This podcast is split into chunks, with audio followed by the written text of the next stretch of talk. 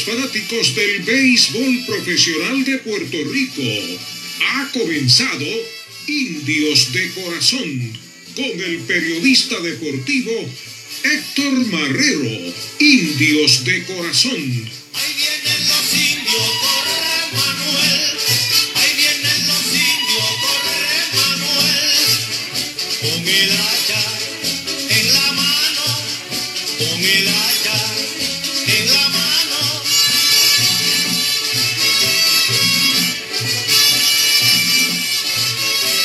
Buenas noches amigos fanáticos del béisbol profesional de Puerto Rico y de los indios de Mayagüez. Bienvenidos a otro programa más de Indios de Corazón, programa que se transmite a través de la primera WPRA 990 AM y por nuestra página de Facebook en vivo Indios de Corazón. Saludamos a todos los amigos que nos siguen lunes tras lunes, aún fuera de temporada todo el año. Allá en Centroamérica, nuestros amigos de México, en el Caribe, Santo Domingo, Estados Unidos, claro, Puerto Rico, Venezuela, en cualquier rincón en que usted esté escuchando y viendo este programa, Nuestros saludos bien cordiales para todos ustedes. Este es el programa que tiene todas las noticias actualizadas de nuestra Liga de Béisbol Profesional de Puerto Rico y por supuesto de nuestro equipo de los indios de Mayagüez. Programa que recibió el premio como, valga de redundancia, programa del año de la Asociación de Periodistas Deportivos de Puerto Rico, región oeste 2022. En el programa de esta noche estaremos hablando sobre cambios y agentes libres en nuestra liga invernal.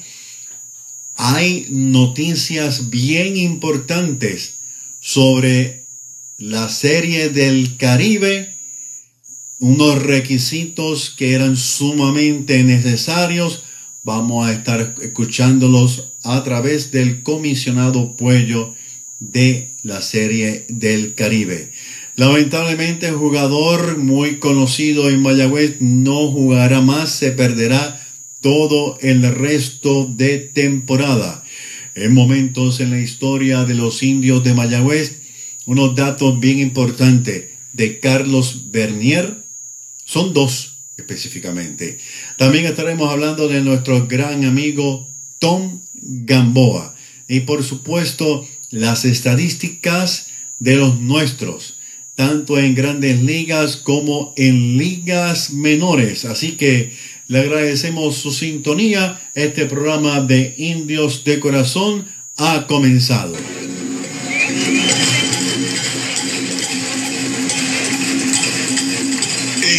De Corazón, las últimas noticias.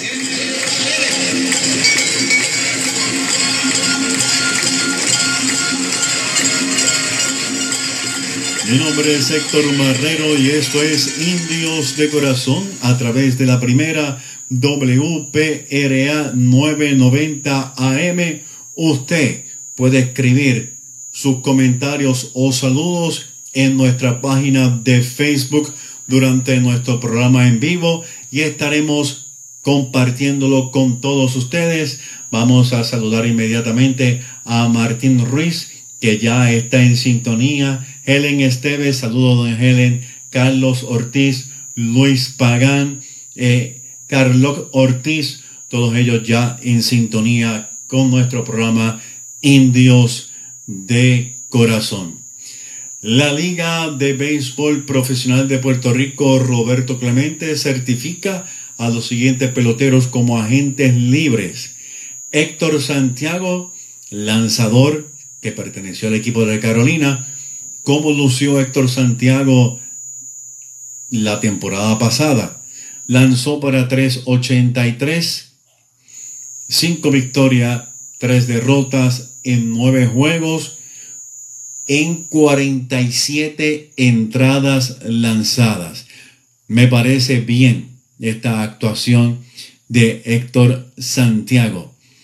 Michael Pérez, receptor de Santurce, también es nombrado como agente libre. La pasada temporada batió para 1.61. Esto fue en 62 turnos, 25 partidos. Marcó 5 carreras. Conectó limpiamente en 10 ocasiones un doble, un cuadrangular, impulsó 6 carreras. Otro jugador que es agente libre lo es el lanzador de Santurce, también muy conocido en Mayagüez, Héctor Hernández. ¿Cómo lució Héctor la pasada temporada? Lanzó para 2.01, muy bueno. Dos victorias, cuatro derrotas en nueve partidos. Lanzó 44.2 entradas. De esta forma, el organismo notifica que cualquier equipo que pierda un jugador vía la agencia libre recibirá como compensación al ser pagado por el equipo que lo adquiera el primer turno de dicho equipo en el próximo sorteo de novatos, salvo se acuerde lo contrario. En cuanto a los cambios en nuestra liga de béisbol profesional Roberto Clemente, RA12 envía al jugador nativo Ricardo Vélez, lanzador, oiga, que reforzó a los indios de Mayagüez, hizo una tremenda labor con el equipo de Mayagüez, pues es enviado a los subcampeones criollos de Caguas a cambio de los jugadores nativos Albert Oliva y Cristian Encarnación. Bueno, la Serie del Caribe, el comisionado de la Confederación, Puello Herrera, hizo unos comentarios muy importantes. Entiendo que muy a tiempo. Antes de escuchar lo que él dijo, que quiero compartirlo aquí en nuestro programa Indios de Corazón, nuevamente, y escuche bien, lo que él va a, no, voy a hacer lo siguiente, vamos a escuchar lo que él comenta y luego voy a hacer un comentario sobre eh, precisamente lo que él dice. Vamos a escucharlo primero y luego vamos, vamos, vamos a hacerlo así mejor y luego vamos a hacer nuestro comentario. Así que vamos a escuchar lo que dijo el comisionado del el béisbol del Caribe, Puello Herrera, aquí en Indios de Corazón creo que muy alta. Yo creo que, él lo ha dicho ya repetidamente, de que el Gran Caracas sí nos dejó algo interesante, sobre todo no solamente asistencia, sino también organización del evento. Pero fue significativo el hecho de que la fanaticada eh, venezolana se volcó en esta Serie del Caribe. Y de hecho yo entiendo de que esta próxima Serie del Caribe en Miami, en el Long Depot, también esa gran fanaticada se va a volcar no solamente la fanaticada que está en Venezuela in situ, sino también esa gran cantidad de venezolanos que hay en esa zona de Miami. Eh, yo te diría que eso mismo va a pasar con los dominicanos, va a pasar con algo interesante que es México. Yo creo que los tours que van a venir de México a Miami van a romper todos los récords habidos y por haber en los tours que han hecho los, los mexicanos en la Serie del Caribe. Eh, no vamos a llenar el estadio de los Marlins, creo que no, es un estadio bastante grande, pero sí vamos a tener una muy buena asistencia en los tres partidos que vamos a celebrar próximamente en la serie. No, todo depende de algo muy importante. Si participan en los torneos está abierto para todos los jugadores. Pero jugador que no participe en los torneos... Escuche bien este punto que es el que quiero comentar a ustedes. Escuche bien. Pero jugador que no participe en los torneos no puede participar en la Serie del Caribe. Y de hecho eso es algo que nos ha ayudado el clásico, diría yo, de que entiendan muchos de esos jugadores muchos de esos jugadores, y quiero entrar en un tema quizás espinoso, si muchos de esos jugadores hubieran participado en los torneos nuestros, hubieran hecho un mejor papel. No porque fueran jugadores mediocres, sino porque no estaban en forma. ¿Escuchó eso? Voy a nuevamente a darle un poco para atrás a la grabación para que podamos escuchar y luego voy a comentar y usted también puede comentar, puede escribir en nuestra página de Facebook. Mientras estemos en vivo estaremos leyendo. Vamos a escucharlo. En los torneos nuestros hubieran hecho un mejor papel. No porque fueran jugadores mediocres, sino porque no estaban en forma pero esperamos y vamos a hacer una promoción en ese sentido de que jugadores que probablemente y los que estén establecidos en las grandes ligas y otros que no están establecidos en las grandes ligas y que están en otras ligas participen en los torneos para que puedan accionar en la próxima Serie del Caribe en 2024. Bueno, hay dos cosas importantes. Primero, la calidad de juego del nivel, eso es muy importante porque alguien puede decir, bueno, yo tengo X cantidad de grupos que pueden ir a la Serie del Caribe, pero si el equipo no tiene nivel, no creo que vaya a ser aceptado. Y lo otro está el aspecto económico. Hay un aspecto económico ahí que próximamente, el día 29, nosotros vamos a decir esos criterios bajo los cuales nosotros elegimos esos dos equipos que van a participar. Vamos a tratar de llenar el, el, el Loan Depot. Lo vamos a tratar de hacer. Ahora, es un poquitico complicado un poquitico complicado porque ustedes saben cómo se maneja realmente toda esta, esta parte de, de asistencia a los estadios, sobre todo en los Estados Unidos. Pero vamos a tratar de llenar el, el... Indirectamente, ustedes escucharon el comentario de, de Puello, indirectamente está haciendo eco del comentario que hizo Tiene seis. David. Da- da- Deje tumbar esto aquí. Estamos en vivo. Indirectamente, el comisionado hace eco del comentario de David Ortiz de que los jugadores no están preparados, bla, bla, bla, bla. Ustedes lo escucharon. O sea, que sigue siendo un, dolor, un dolor. Ahora bien, lo que sí aplaudo es que él dice, usted quiere estar en forma, venga a jugar a los torneos invernales. Usted quiere estar en forma. Ah, que hubo jugadores que fueron a jugar y no estaban en forma, perdieron, bla, bla, bla, bla. Ya ustedes saben la historia. Lo que sí aplaudo es que le está diciendo, usted quiere estar en forma, usted quiere ganar la Serie del Caribe, que fue la excusa que dieron, juegue en los torneos de invierno. Pero si no juega en los torneos de invierno, no puede participar en la Serie del Caribe. Hoy, hoy día, hoy, a la fecha de hoy, 17 de abril 2023, el reglamento dice que usted tiene que jugar una cantidad de juegos, cantidad de tiempo para poder jugar en la Serie del Caribe. Por esta razón, Blaine Cream no pudo jugar con el equipo de Mayagüez en la Serie del Caribe. También ocurrió con Chávez John, por mencionar algunos. Ahora bien, ¿se va a mantener así? Él acaba de decir que pueden haber unos cambios, ustedes lo escucharon. Vamos a estar pendientes sobre el desenlace de esta historia. Si es que eh, van a bajar el tiempo de un pelotero en, en el torneo invernal para que pueda jugar en la Serie del Caribe o se va a quedar como está establecido ahora. Vamos a estar siguiendo esta historia y no solamente vamos a estar siguiendo si hay un cambio en cuanto a las reglas de la Serie del Caribe, sino vamos a estar siguiendo a ver qué va a ocurrir si realmente van a venir peloteros a jugar aquí.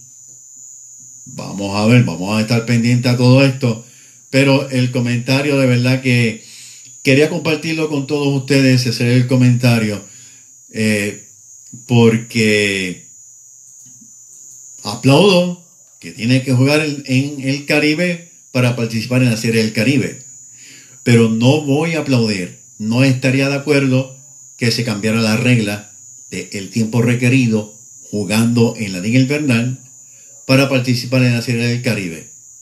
No estaría de acuerdo que se cambiara la regla del tiempo requerido. Si se cambia esta regla,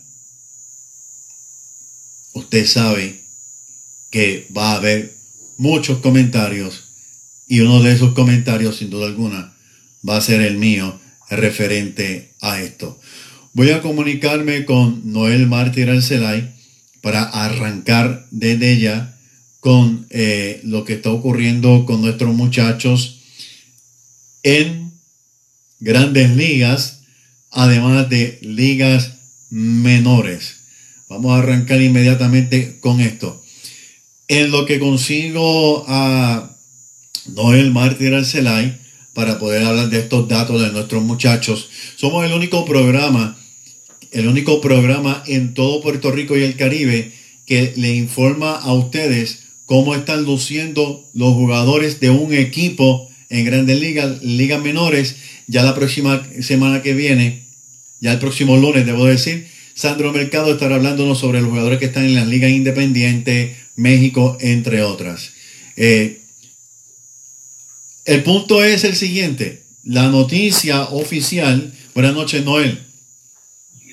Buenas noches, Héctor, y buenas noches a toda la fanática de Indios de Corazón, que todos los lunes nos escucha por la primera WPLA 990 y por el Facebook Live de Indios de Corazón. Noel, la noticia oficial, ya se había comentado algo el lunes pasado. Para mí, como periodista, hay una diferencia entre, entre un, una noticia y lo que se cree que pueda pasar. Ya es oficial. Roberto Bebo Pérez va a perder el resto de la temporada. ¿Qué comentario amerita esto, Noel? Bueno, nos reafirmó, ¿verdad?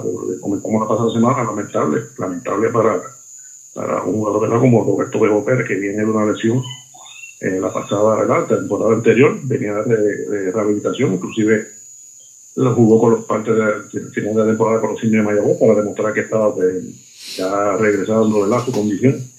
Y eh, ya finalmente consiguió trabajo, aunque fue la última semana de los Spring Training pero se ganó una posición inclusive con, con el equipo de San Francisco y lamentablemente apenas cinco partidos donde pudo participar. Eh, ahora pues esperamos que pueda recuperar Bebo Pérez, que no sea el final de su carrera, ¿verdad? Eh, que pueda, este, pero es una lesión. Eh, que es un poco pues delicada también, ¿verdad? Su, su brazo, ¿verdad? De, de lanzar, que es su, ¿verdad? Su, su arma, ¿verdad? Para, para defender, ¿verdad? Eh, para su gran defensa, que tiene que ser un, un buen brazo, ¿verdad? Para poder sacar los corredores en, las bases. esperamos que pueda, pueda superar esta, ¿verdad? esta, esta prueba. Recordemos, un, ya Pedro Pérez un veterano, 35 años, eh, pero que pueda, pueda salir adelante y podamos verlo nuevamente en un uniforme, que sea de Mayagüez o sea de un equipo, ¿verdad? De la Grandes Ligas. Antes de continuar, vamos a saludar a Miguel Texidor. Dice: Saludos, Héctor. Siempre escucho su programa Así me entero de los indios. Gracias, Miguel. A esposa Giovanna, siempre respaldándonos. El Tali Talavera, buenas noches, Tali. Octavio Crespo, también un buen colaborador de nuestro programa Indios de Corazón. Roberto Mercado, como siempre, también administrador y colaborador en nuestro programa Indios de Corazón. Luis Pagán Vega, Luis Hernández, los muchachos del Comado Valencia, Yuyito Vélez todo en sintonía Carlos Ortiz, Héctor Cruz, todo en sintonía Héctor Cruz, creo que es el pelotero de Puerto Rico eh, que jugó con los indios de Miami varias temporadas. Así que eh, Luis Ponce de León, Luis, muchos saludos, muchos saludos para ti. En cuanto a Bebo Pérez, la pasada temporada con los indios de Mayagüez, en esta contienda regular, batió para 1.43 en 10 juegos, 28 turnos, tres carreras anotadas, cuatro hits, un doble, un eh, triple. Y todos recordamos ese hit importante en postemporada, Roberto Evo Pérez con tres en base. en que conectó ese doble, un doble. Yo vi, yo vi que él le hizo señales al árbitro, pero se salió de la base y lo tocaron y fue puesto out. Pero ese triple que dio Roberto Bebo Pérez, obviamente con tres en base, eh, doble, perdón, fue un doble con tres en base, vació eh, estas, estas y Mayagüez se, se dio una buena escapada.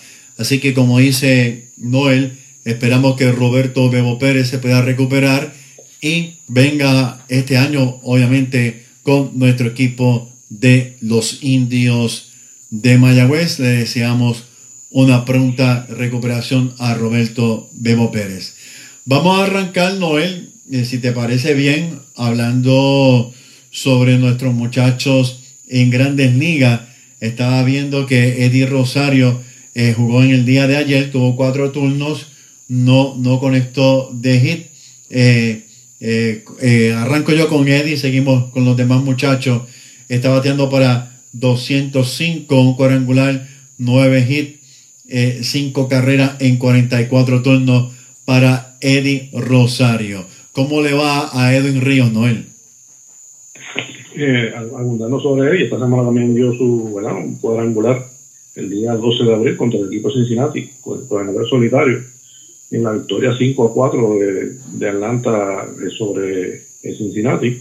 En cuanto a Edwin Ríos, eh, apenas pues eh, tuvo un, solo partido esta semana adicional a, a, a, a Estuvo participando en, dos partidos esta semana, cinco juegos, 13 turnos al bate.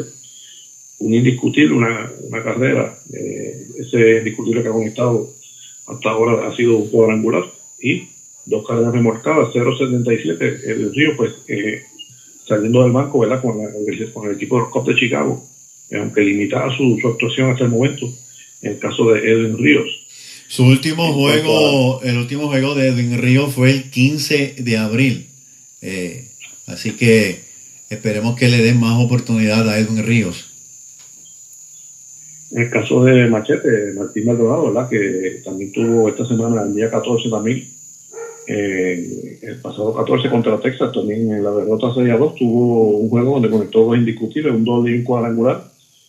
Eh, la actuación ¿verdad? De, de, de, Martín hasta el momento en 11 partidos, 34 turnos oficiales, 4 carreras anotadas siete indiscutibles.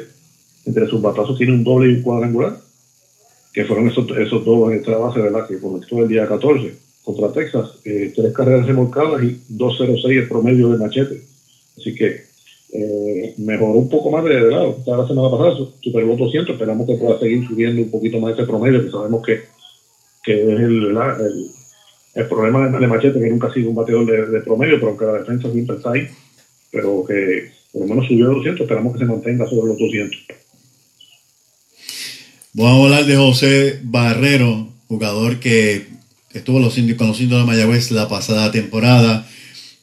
37 turnos, 5 carreras, 8 hits, un cuadrangular, 7 carreras impulsadas, está bateando para 2.16 con el equipo de los Rojos de Cincinnati. Su última actuación fue en el día de ayer. Se fue en blanco en dos turnos. Su promedio, este, pues, dio, eh, bajó. Su promedio bajó de 2.29 a 2.16, como habíamos comentado. Continúa, Noel.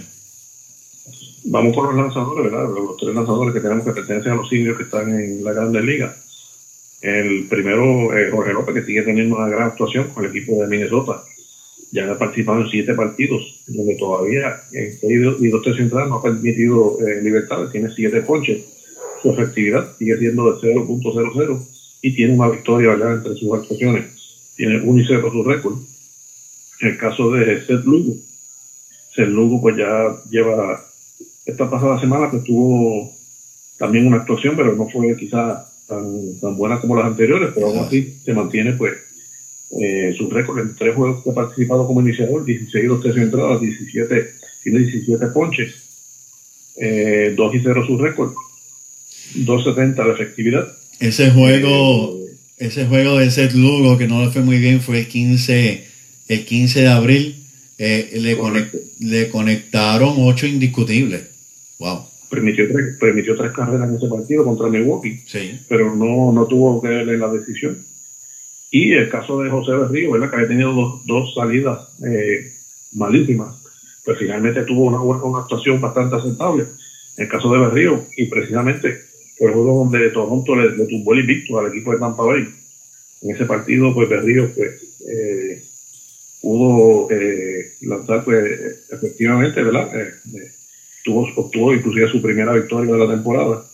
Eh, y eh, eso fue el pas- el pasado también 14 contra Tampa Bay. Y en, en ese partido también eh, recibió un, ¿verdad? un, un, un pelot- o- más bien un batazo, que, pero que por lo menos la información que según la página del equipo de Toronto no debe afectarle eh, en cuanto a su próxima salida. Esperamos que así sea. Eh, la efectividad de Berrío sigue siendo un poquito alta, 7.98, porque ha permitido 13 carreras en 14 y dos tercios. Esa, Eh, pero eh, debe, de- debe seguir mejorando este José Berrío, sí. Esperamos que siga la actuación como en el último partido contra Tampa Bay. esa actuación de él le ayudó muchísimo porque el, el 3 de abril eh, arrancó con 12.71 de, de, de efectividad y como bien dices, Noel, 7.98 bajó, como decimos en Mayagüez, un mundo al lanzar 5.0 eh, entrada en ese partido del 14 de abril. Y como tú bien dices, hago eco de tu comentario. Esperamos que el muchacho comience a mostrar una mejoría enorme. Vamos de inmediato para la AAA, donde vamos, comenzamos con, con el mayagüezano Emanuel Rivera, el equipo de Reno Aces, que es el equipo AAA de la organización de Arizona. En 11 partidos ya Emanuel tiene 45 turnos, 7 carreras anotadas, 13 indiscutibles, entre sus batazos 3 dobles, 2, triples y un cuadrangular. Eh, 12 carreras remolcadas, 2.89 promedio de Emanuel, así que eh, luciendo aceptable, ¿verdad? Con, madero Emanuel Rivera con el equipo AAA de la organización de Arizona. En cuanto a otros que sigue luciendo muy bien en la AAA también, Permíteme hacer un comentario de Manuel. Bajó un poco el promedio de Manuel, estaba en 300, 289. Buen promedio, buen promedio de bateo, indudablemente para Emanuel Rivera. Está luciendo muy bien, está luciendo muy bien y los comentarios que hace este, los narradores del equipo son bien buenos sobre Manuel Rivera. Incluso estuve escuchando uno de ellos diciendo que eh, eh, esperan que el muchacho pues muy pronto pues ya esté en el circo grande. No sé a qué obedece el comentario de él, quizás sabe algo que nosotros no sabemos y eso es definitivamente lo que esperamos de que Emanuel Rivera pueda estar en el circo grande muy pronto. en la situación de Manuel, pues eh, se llama Evan Longoria, ¿verdad? Un jugador estelar que está, en grandes ligas eh, con Arizona y un contrato de Evan Longoria. Pero pues este, sigue haciendo el trabajo en el AAA y manteniéndose, ¿verdad? Eh, eh, para que Arizona pues te, lo tenga en consideración en cualquier momento. Lo mismo está pasando con Richie Palacios. Richie Palacios con Columbus Clippers, AAA de la organización de Cleveland. En 15 partidos tienes, en 59 turnos oficiales tiene 19 indiscutibles. Y lo interesante, tiene 76 eh, apariciones al plato. Eh, ¿Qué significa? Que la, se, se, ha envasado pues, en, en, en ya en, en- muchísimas ocasiones, ¿verdad? Incluyendo, ha anotado 16 carreras, que es muy bueno. 19 indiscutibles, como indi- indicamos, entre sus batazos tiene 6 dobles y 2 cuadrangulares, 13 carreras remolcadas, 3 bases robadas, 3.22 el promedio de Richie Palacios. Eh, hasta el momento, ¿verdad? Con ese equipo de, de AAA, eh, de la organización de Cleveland. Tanto Emanuel como Richie, están en el roster de 40, que en cualquier momento, por cualquier lesión o cualquier situación de algún jugador en el circo grande, podría ser subido. Eh, también tenemos en AAA En cuanto a Richie, en cuanto a Richie Palacios, estoy notando aquí que eh, hablando del- de, los juegos del 14, 15, 16, este, había tenido, había bajado promedio, este, pero eh, comenzó a subir. El 15 batió, eh, subió promedio para 3.15 y ahora el día 16, 3.22 es lo que dice. Tú estás comentando, eh, Noel, el muchacho está luciendo muy, muy, muy bien eh, con el equipo, 13 carreras impulsadas, definitivamente el muchacho está, está haciendo un gran trabajo. Continuamos. Y se está embarcando, se está embarcando y 16 carreras anotadas en 15 partidos, pues prácticamente estamos dando una carrera por, o sobre una carrera por partido, por juego. Así que es interesante la- la- los numeritos de Richie Palacio. Entonces, seguimos con Brian Rey, que se encuentra en Louisville, apenas pues, ha participado en cinco partidos. Esta semana tuvo solamente un, juego adicional donde tuvo pues, un turno. Eh, o sea que está eh, saliendo del banco eh, Brian Rey. Cinco juegos, 16 turnos, una carrera, dos indiscutibles. Y entre sus dos indiscutibles, uno de ellos fue un doble. No tiene carreras remolcadas, 1.25 el promedio de Brian Rey. Y una de las razones que Brian Rey no está jugando apenas, pues, eh, se llama Henry Ramos, que ya está activo nuevamente pues, con ese mismo equipo de Louisville.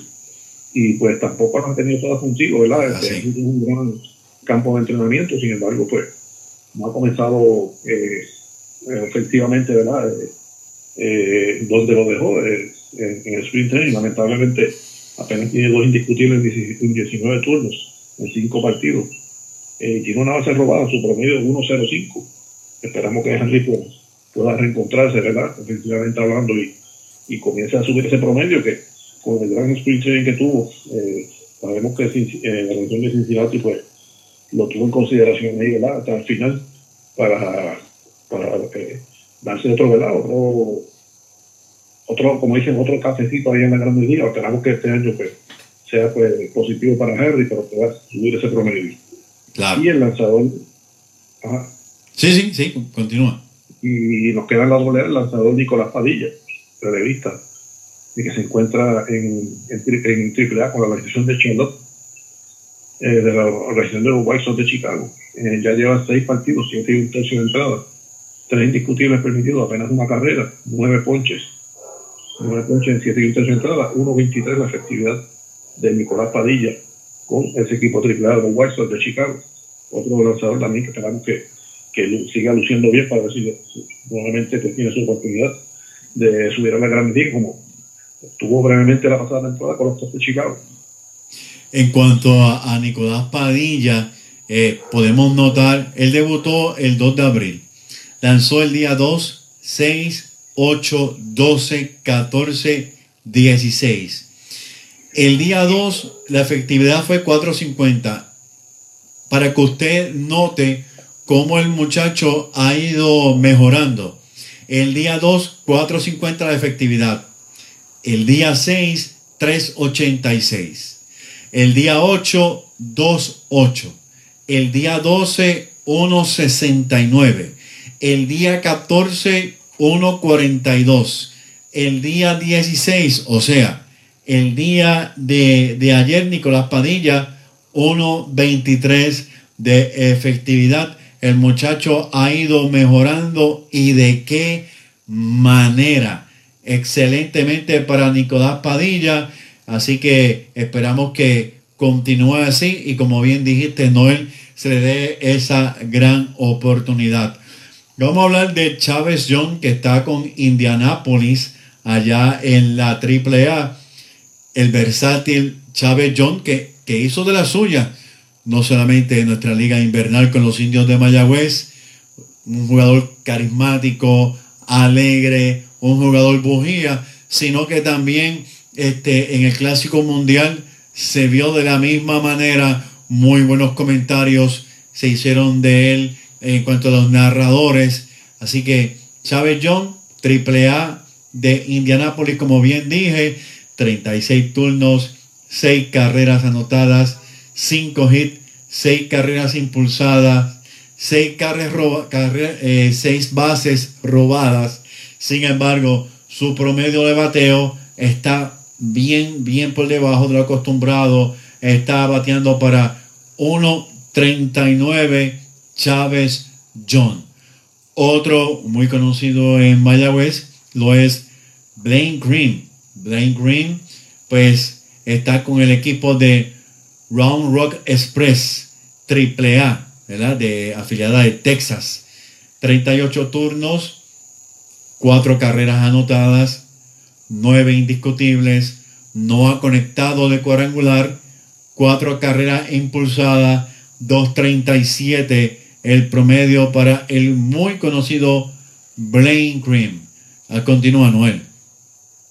Y ambos, tanto en el caso de Chávez como de Blaine Green, entiendo que podrían ser buenos candidatos para repetir eh, la próxima temporada con los sitios de Mayagüez. Son dos jugadores que ya conocen la liga, conocen el equipo muy bien y eh, serían de, buena ayuda, tanto eh, Green para la primera base ¿verdad? Y, y, y John para los jardines.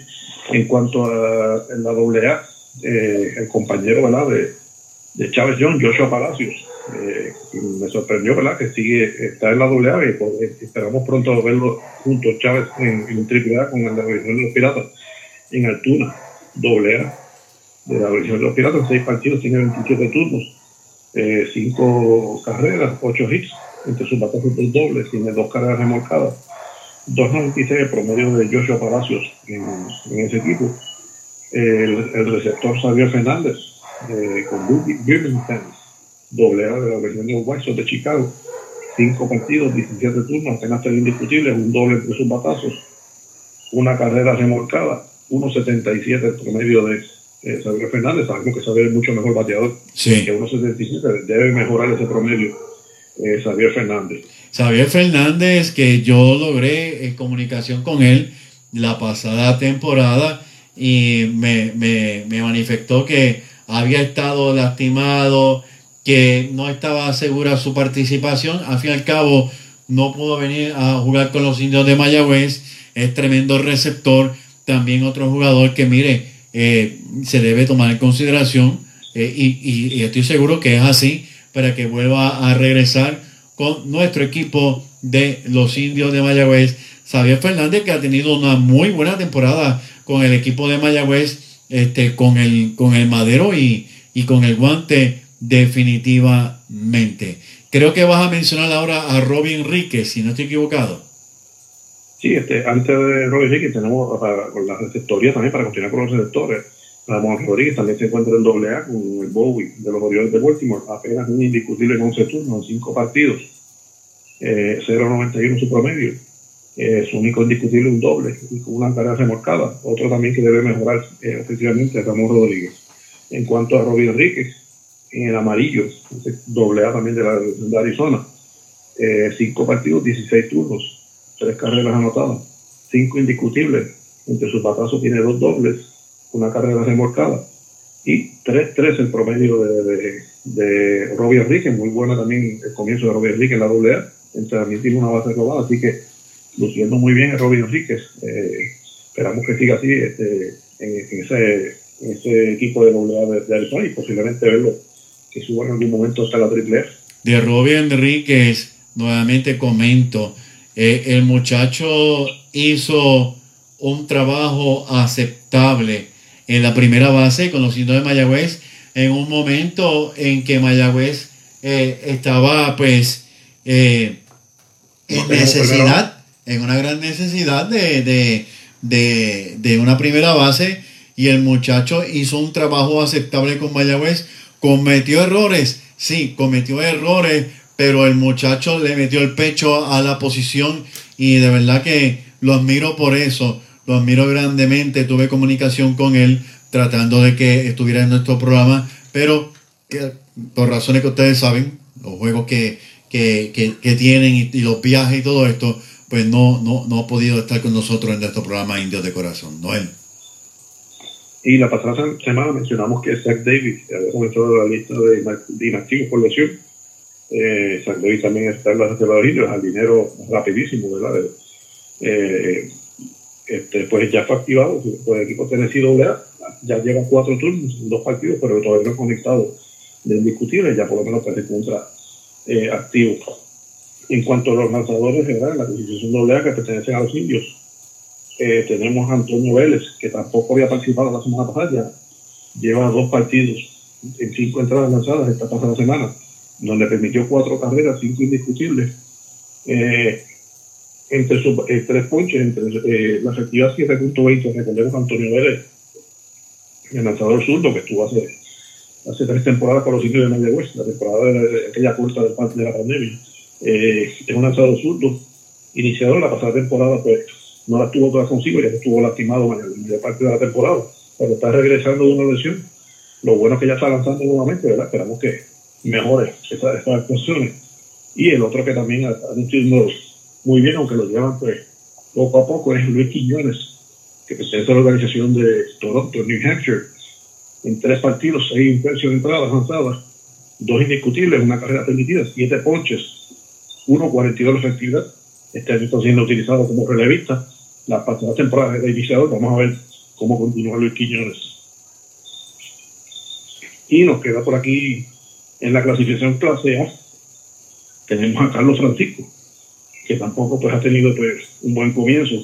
Relevista Carlos Francisco, tres partidos, cuatro y dos tercios, cuatro carreras eh, permitidas, cuatro ponches, 7.71 de efectividad de Carlos Francisco, y que un poquito pues alta también esa efectividad, esperamos que mejore, ¿verdad? La posibilidad de que un lanzador que siempre ha lucido muy bien con los indios aquí en Puerto Rico.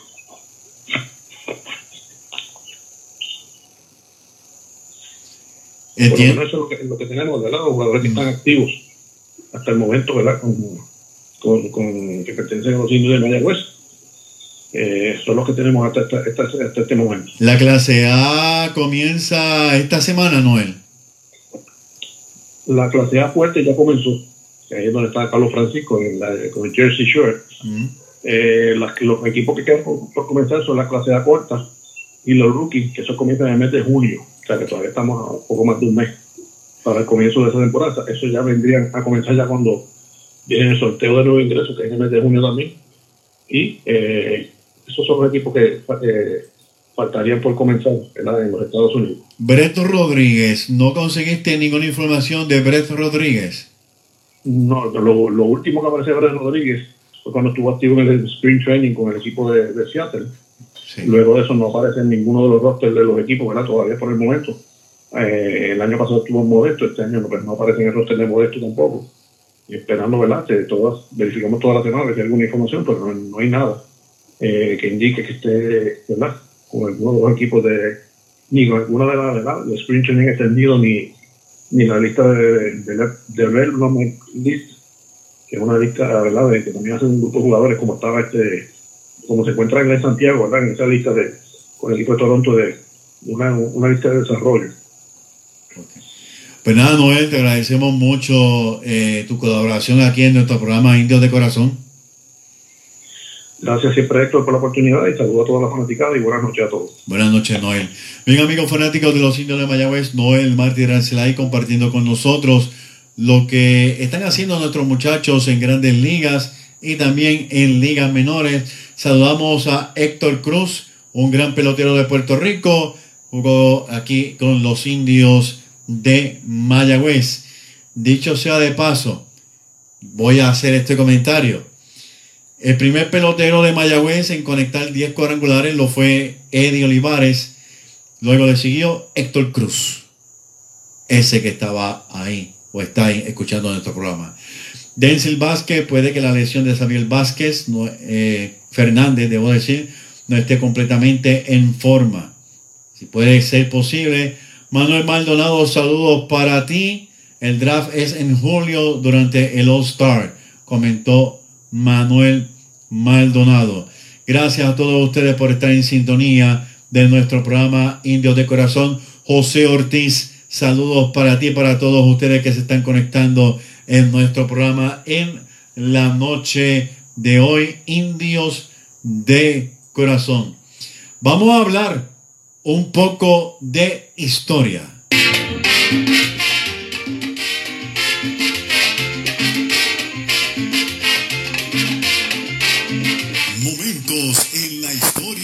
Los indios de Mayagüez. Indios campeones de la Puerto Rico Baseball League. Un domingo fui a un juego en París. El público se abraza, otros miles se han tirado al terreno de juego.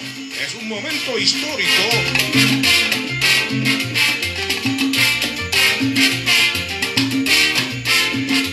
Mi nombre es Héctor Marrero y esto es Indios de Corazón a través de la primera WPRA 990 AM y nuestra página de Facebook en vivo Indios de Corazón puede escribir sus comentarios y los estaremos leyendo durante el programa.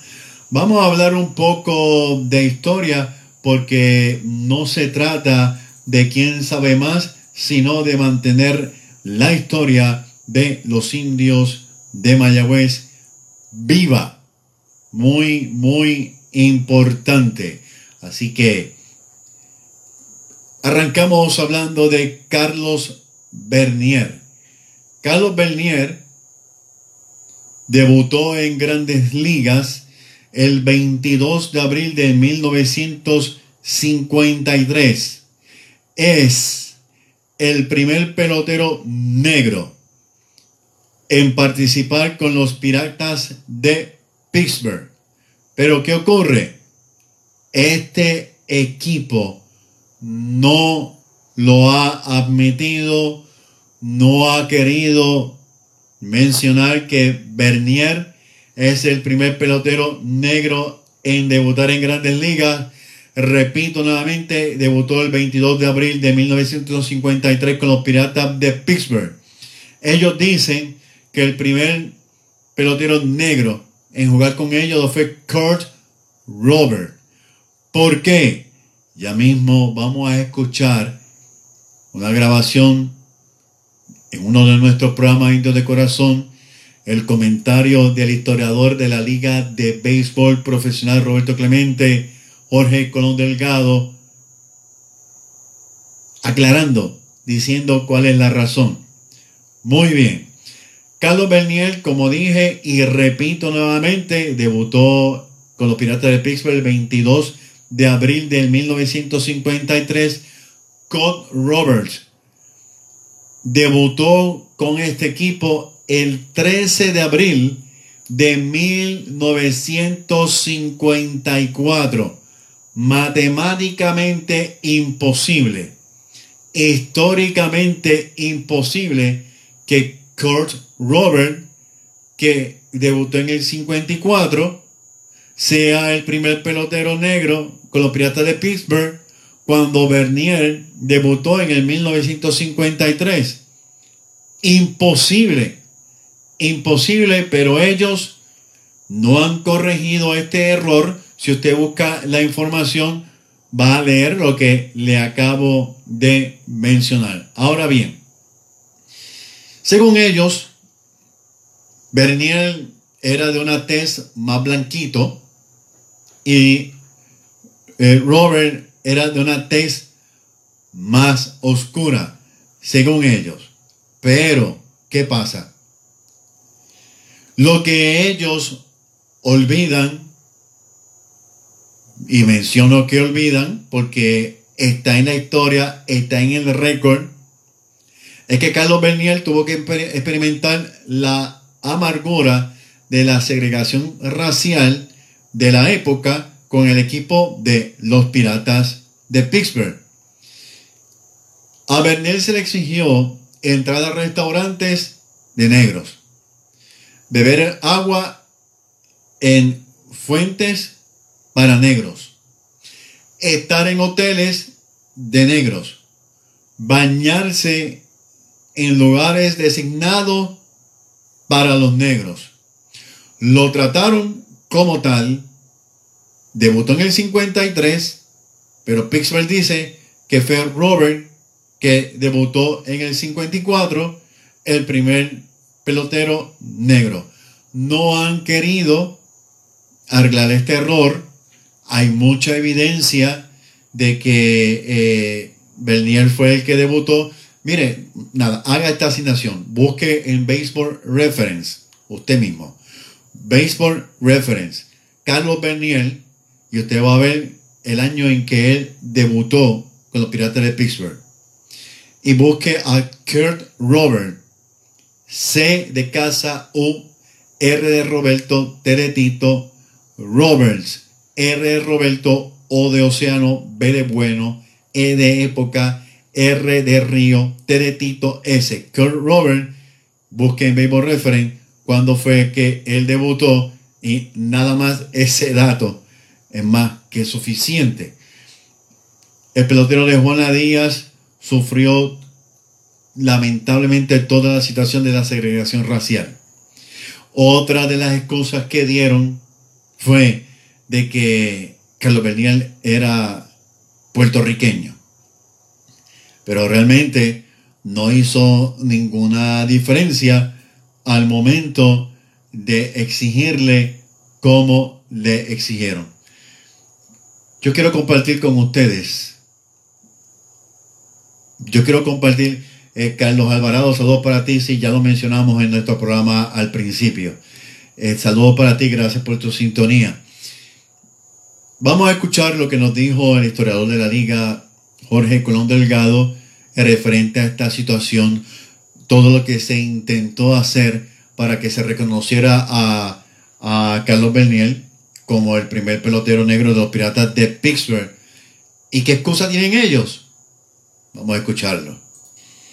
Sí, mira, eh, eh, no hay una razón válida para no reconocer a Carlos Bernier como el primer negro en la evaluación de los Piratas de Pittsburgh ellos reconocen a Curtis porque hubo un año después de Carlos Bernier. Bernier debutó el 22 de abril de 1953 y Robert el 13 de abril de 1954.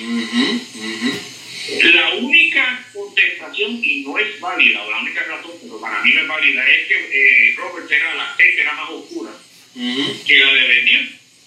Pero Bernier no pudo jugar anteriormente en la Grandes Ligas. O sea, Bernier fue parte de la de la era de la integración racial en las grandes ligas. Y él fue el negro número 34 en llegar a las grandes ligas. Eh, Robert fue el negro número 41. El año pasado, en la, sí, el año pasado, 2019, hubo una convención de historiadores en Pittsburgh y el autor, el escritor Tom Heine, eh, hizo una presentación tremenda de por qué debería de reconocerse a Carlos Bernier como el primer negro en la, en organización de los piratas. Y entonces eh, él le empieza ese trabajo a los piratas, a, uno de los oficiales de relaciones públicas, los piratas del piso. Ellos no han contestado. Creo que también uno de los hijos de Bernier estuvo envuelto en, en, esa presentación. Sí.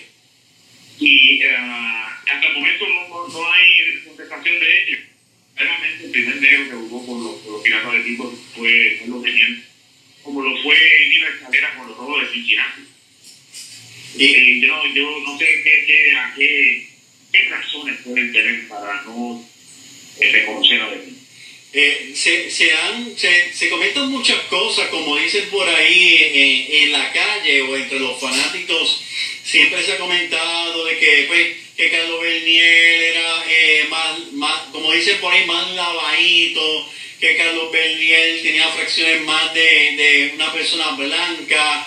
Este, eh, ¿Qué usted cree? ¿Habrá sido eso eh, uno de los aspectos, ya que este, lucía una tez más clara que, que, que la de que la de Kurt Roberts?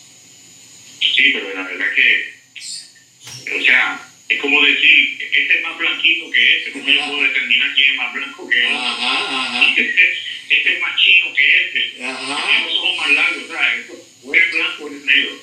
No hay tal cosa como, no es como el café, es el pocillo oscuro, o sea, lo eres o no lo eres. Y eso, francamente, lo, lo que pasa con, con, no hay una razón válida para negarle a ese reconocimiento de Bien, ya escucharon a el historiador de la Liga de Béisbol Profesional de Puerto Rico, Roberto Clemente, Jorge Colón Delgado, hablando sobre lo que acabamos de decir. No hay razón alguna para negarle a Bernier que es el primer pelotero negro con los Piratas de Pittsburgh.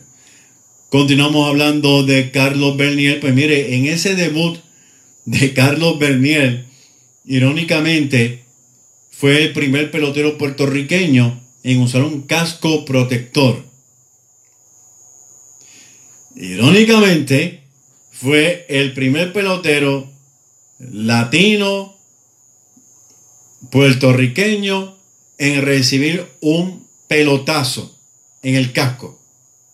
O sea que Carlos Bernier debutó, se paró en la caja de bateo, fue el primero en usar un casco y le, y le, un bolazo en, la cabeza lo protegió el casco. Si no llega a tener el casco, la historia debe ser otra, hubiera sido otra.